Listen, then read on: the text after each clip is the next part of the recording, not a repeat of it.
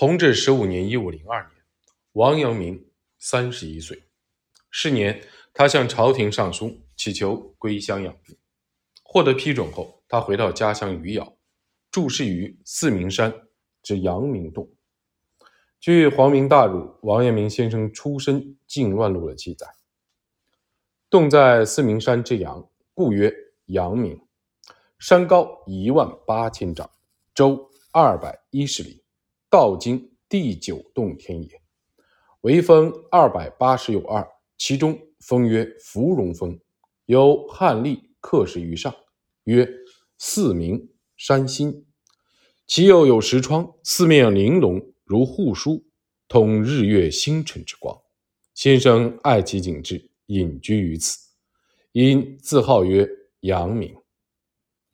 大吉青龙介绍阳明洞说，名人张鼎思的《琅琊戴罪篇》卷三中引用了王阳明的再传弟子薛应奇的一句话：“完为山上有石窟，壁中有孔穴，号阳明洞，即。”归经中所云三十六洞天之十一洞天也。道教有十大洞天、三十六小洞天和七十二福地之说。洞天福地均为上天派遣群仙治理的地方。云集七千卷二十七中收录的洞天福地部中的天地功夫图，把会稽山。定为三十六小洞天的第十小洞天，其中写道：“会稽山洞周回三百五十里，名曰极玄大圆山，在越州山阴县镜湖中，由仙人郭华制止。此外，洞天福地阅读名山记中记载和以上所述稍有差异。会稽山极悬阳明洞天三百里。”在越州会稽县，下于探书。唐代的学者李宗鄂编修的《龙瑞观余学天经》中也有会稽山洞的记载。他引用的是《龟山白玉经》中会稽山周回三百五十里，名阳明洞天。前文所谓的注释于阳明洞，可能就是王阳明。在会稽山山脚下搭了一个草堂。在大西秦隆看来，阳明洞并不是指真的山洞。阳明洞有三处，其中一处就是上文所言的四明山阳明洞。但是，根据浙江省社会科学院阳明学专家的调查发现，阳明洞并不是位于四明山之阳，而是在四明山之阴。也就是现在的禹王庙所在的位置，其他两处的阳明洞都是王阳明亲自取的名字。第二处阳明洞位于贵州龙场，王阳明称其为阳明小洞天，它就是一个钟乳洞，能容纳百人左右。第三处阳明洞位于江西南部，王阳明称其为阳明别洞。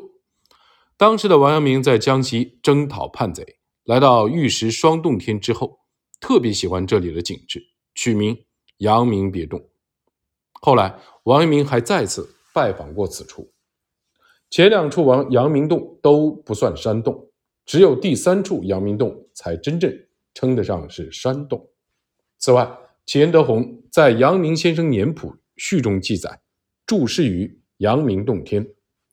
在阳明先生形状中，黄婉写道：“养病归岳，辟阳明书院，究集仙经秘旨，静坐，为长生久世之道，久能愈之。”据说王阳明在草堂中修习神仙导引之术一个月之后，感觉阳神已经能够从身体中自由的出入，而且还能预知未来。有一天，他对身边的童子说。有四位相公来此相访，如可往五云门迎之。童子来到五云门静候，果见王文轩、许章等四人前来拜访。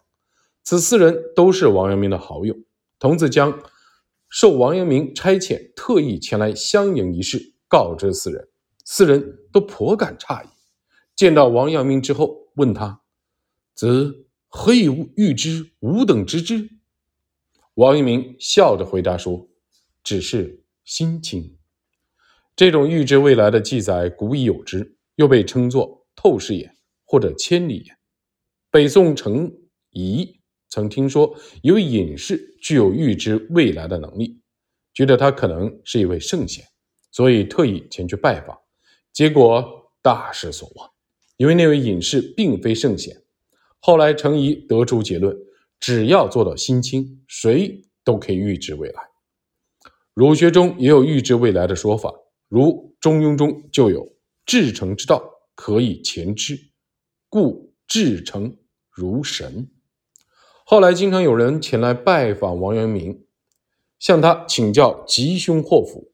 不可思议的是，王阳明大多都能言中，众人都夸赞他，以为是得道的缘故。但是王阳明说：“此波弄精神，非正觉也。”随后绝口不言，不再为他人预知未来。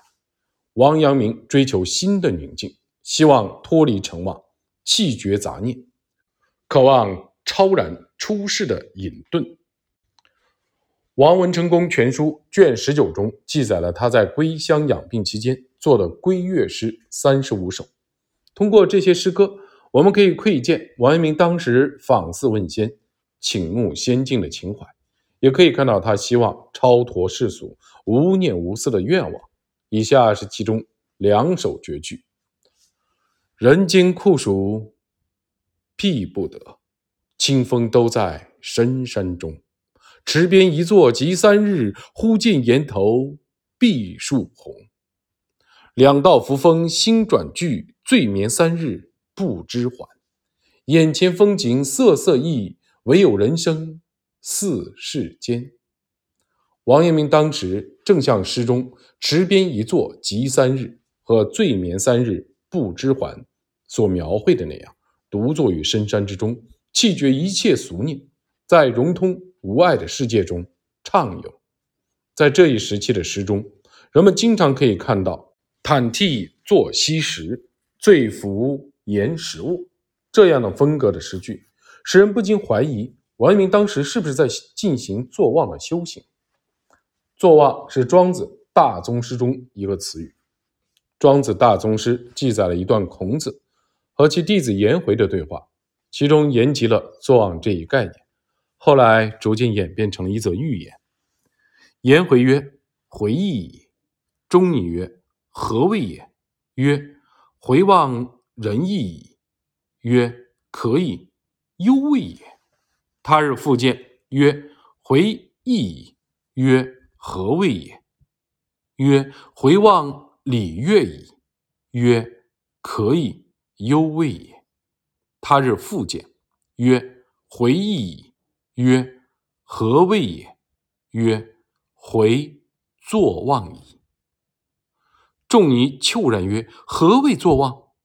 颜回曰：“堕之体，拙聪明，离形去之，同于大通，此谓坐忘。”仲尼曰：“同则无好也。”化则无常也，而果其贤乎？秋也，请从而后也。根据孔子和颜回的对话，可以看到，坐忘其实就达到物我两忘境界的一种修行方法。在《庄子·齐物篇》的开头部分，作者曾用非常优美的文学语言描述过物我两忘的境界。南郭子机。隐机而坐，仰天而虚。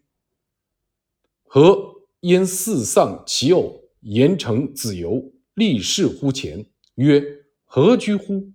行故可使如好木，而心故可使如死灰乎？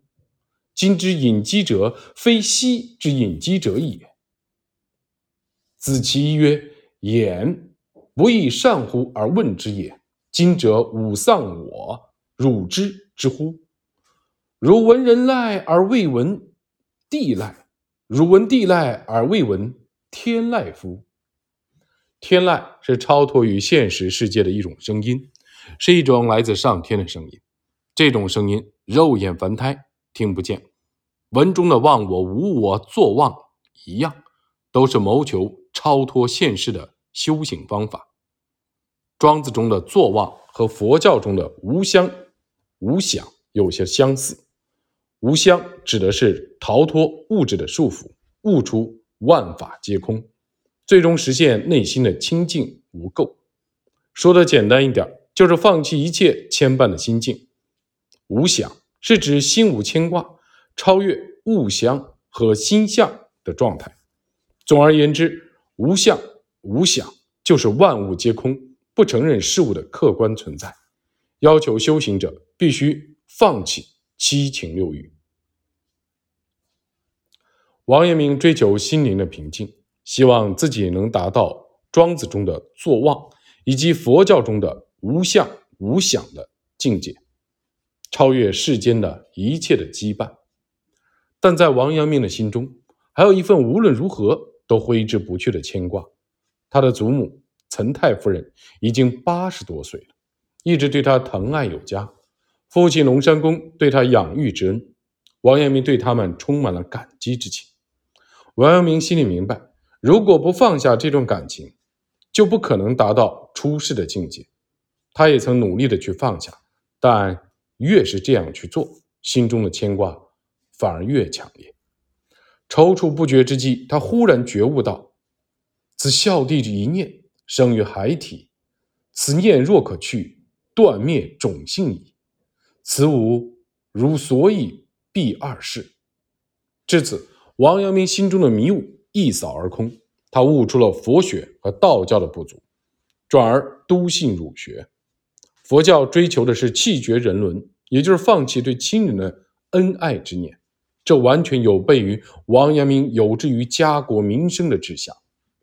王阳明以孝为本，转而批判佛学、老庄思想，这一转变的意义十分的深远。众所周知，孝道是孔孟之教及儒学之根本，也是儒学区别于道教、佛教的关键所在。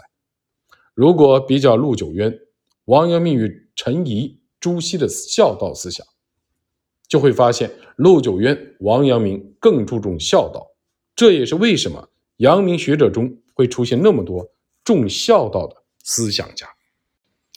成、朱、陆、王虽然都批判道教和佛教，但他们并不完全否定道教和佛教，对其中一些积极的思想也给予了肯定。